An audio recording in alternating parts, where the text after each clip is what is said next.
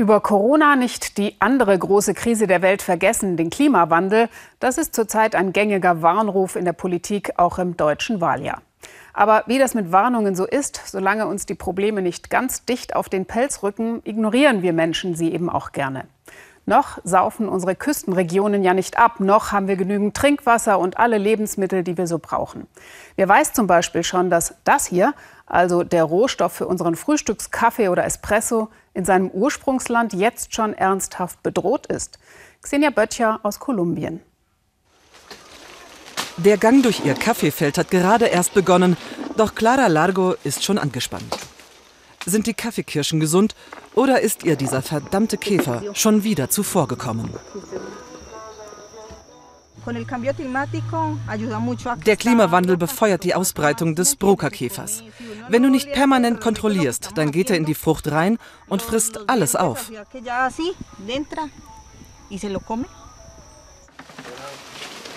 Claras Familie hangelt sich den steilen Hang entlang. Es hat wieder überraschend stark und oft geregnet. Der Boden ist glitschig. Und ja, da ist das Viech überall. Das Problem ist dieses Tierchen. Das ist schon eingedrungen und zerstört die ganze Bohne. Schau, da frisst sie den Kern. Es ist zum Heulen. Auch dieses Jahr ist es leider nur eine mittelmäßige Ernte. Kaffee ist empfindlich. Die Pflanze braucht ein mildes Klima von 18 bis 21 Grad und nur mäßigen Regen. Die Höhenlage hier zwischen 1000 und 2000 Metern ist eigentlich ideal. Doch die Erde erwärmt sich. Das Wetter wird unberechenbar.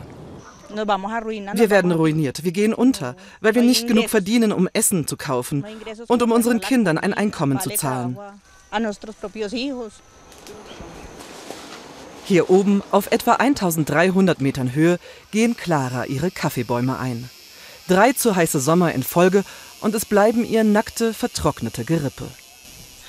Es macht dich traurig. Du siehst Tag für Tag, wie die Pflanzen trocknen. Selbst wenn wir sie gegossen haben, haben sie nicht überlebt. Vor sieben Jahren hat die Familie einen Kredit aufgenommen, um mehr Kaffee anzubauen. Durch die Hitze ist keine einzige Bohne gewachsen, nur die Schulden sind geblieben. Für die Kleinbauern geht es direkt um die Existenz.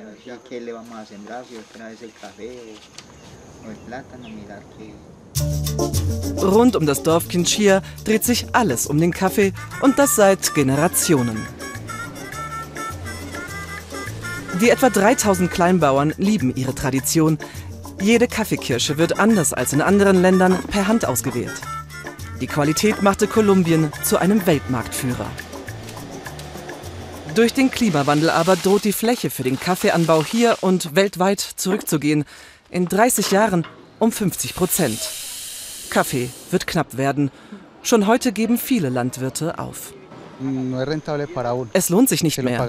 Pro Kilo erziele ich nicht mal mehr die Hälfte des früheren Preises. Denn die Kaffeequalität wurde durch die Hitze deutlich schlechter. Die Bohnen waren nur noch sehr klein. Alejandro Belalcázar wohnt nur etwa 200 Höhenmeter tiefer als Claras Familie. Er ist dabei, dem Kaffee den Rücken zu kehren. Die meisten Kaffeebäume hat er bereits gefällt. Was noch steht, wird er bald austauschen. Alejandro sattelt um auf Kakao und Zuckerrohr. Ja, es ist traurig. Der Kaffee bringt hier alles und jeden in Bewegung. Alle sind zufrieden. Es ist wie Magie. Der Kaffee ist magisch. Jeder, der ihn produziert, ist glücklich. Alles, was seine Großeltern aufgebaut haben, verschwindet für Zuckerrohr. Die Pflanze ist einfach widerstandsfähiger bei hohen Temperaturen.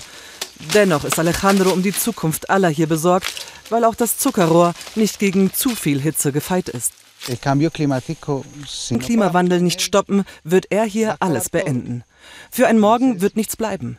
Die Sonne wird alles zunichte machen. Wer noch Kaffee anbauen will, muss deutlich weiter in die Höhe, Land kaufen können und roden wollen. Das kommt für Familie Chiquito Ibarra nicht in Frage. Sie haben hier oben auf 1700 Metern vielmehr den Kampf gegen die Folgen des Klimawandels aufgenommen. Die Ernte läuft dieses Jahr ganz gut für sie.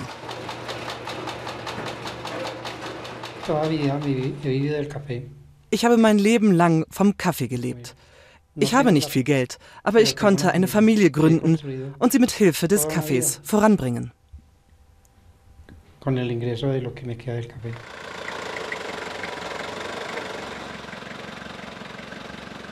Uriel, seine Familie und Nachbarn haben sich Rat gesucht von einer Organisation, die vor allem aus Holland finanziert wird. Mit ihrer Hilfe pflanzen sie ihre Kaffeebäume jetzt unter großen, schattigen Bäumen. Sie lassen Unkraut stehen, um den Boden kühl und feucht zu halten. Wir müssen sofort handeln und die Böden festigen. Bäume pflanzen, all das wird helfen, um gegen die Widrigkeiten zu bestehen. Wir können den Klimawandel nicht aufhalten, aber all das hilft, dass die Kaffeebauern länger durchhalten können. Die Kaffeebauern in Kolumbien kämpfen um ihr Überleben. Uriel sagt, alleine könne er es nicht schaffen, mit allen Nachbarn zusammen vielleicht etwas erreichen. Wir sehen das Ergebnis unseres schlechten Umgangs mit der Erde, die uns von Gott anvertraut wurde. Ich habe Enkel. Jetzt sind sie noch klein. Aber was werden sie in 15 Jahren machen, wenn wir jetzt nicht alles geben?